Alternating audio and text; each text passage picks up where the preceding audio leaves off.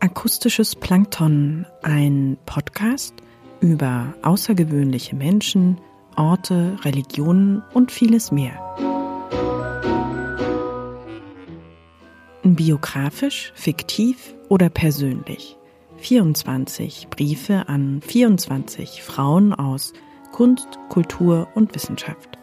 Subjektiv ausgewählt, geschrieben und gelesen von Theresa Arlt.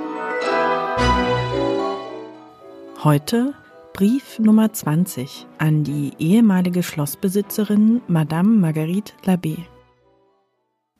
Cher Madame Labbé, ich glaube, Sie sind die erste und bis jetzt auch die letzte Schlossherrin, die ich jemals kennengelernt habe. Das ist allerdings schon ein paar Jahre her. Ich lernte sie auf dem französischen Schloss Château d'Orient kennen, einem Schloss im Südwesten von Frankreich, in der Region Aquitaine. Sie hatten ihr Schloss bereits verkauft und bewohnten noch ein großzügiges Zimmer im selbigen. Ich habe es leider nicht mehr erlebt, wie sie mit ihrem Auto noch durch die kurvigen Straßen, die auch Teile der Tour de France Strecke bilden, durchfuhren. Sie verließen das Schloss eigentlich nur noch selten.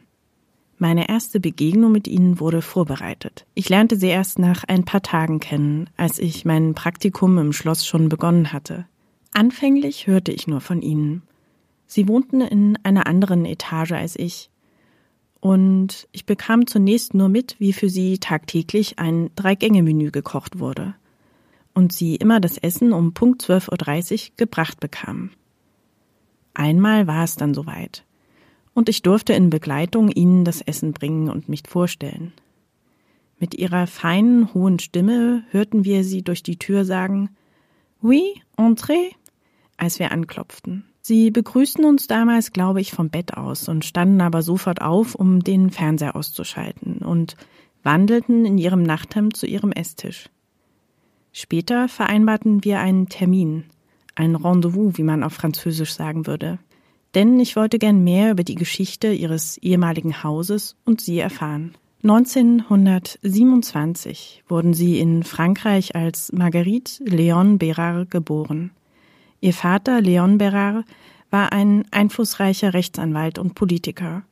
Vor dem Zweiten Weltkrieg leitete er das französische Justizministerium.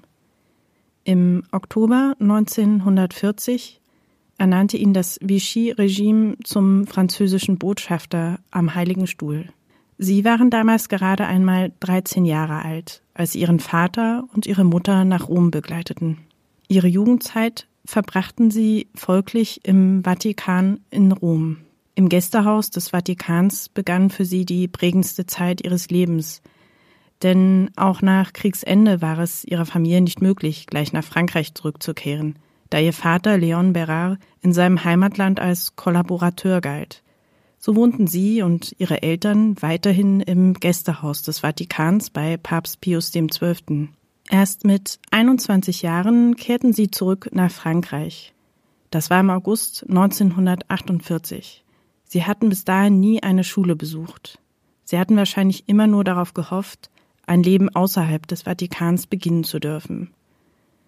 1954 heirateten sie Jean Labbé und reihten sich so als letzte Châtelaine in die lange Reihe der Bewohner des Schlossstammbaumes ein. Ein Landschloss, was von Beginn an ein lebendiger Ort für Künstler, Intellektuelle und Wissenschaftler war. Im 19. Jahrhundert kam das Haus in den Besitz des berühmten französischen Chirurgen Paul Reclus, der in Paris mit Kokain als Narkosemittel experimentierte und die Wundsalbe Pomade de Reclus erfand. Seiner begehrten Tochter Madeleine Reclus samt Chateau widmete der Dichter Henri de Renier sogar ein eigenes Sonett. Das Château birgt ungewöhnlich viel geschichtsträchtigen Hintergrund. Im Zweiten Weltkrieg war die Region Aquitaine ein Ressort der Resistance. Hier verlief nur wenige Kilometer vom Château entfernt die Grenze, die Frankreich in eine freie und eine besetzte Zone teilte. Das nahegelegene Internierungslager Gürs erinnert an die Grausamkeiten dieser Zeit.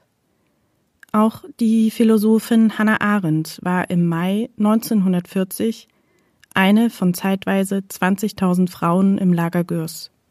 Heute führt der Jakobsweg die Pilger durch Orient. Das Château birgt noch viele weitere Geschichten, von denen Sie, Madame Labbé, vermutlich noch eine Reihe erzählen könnten.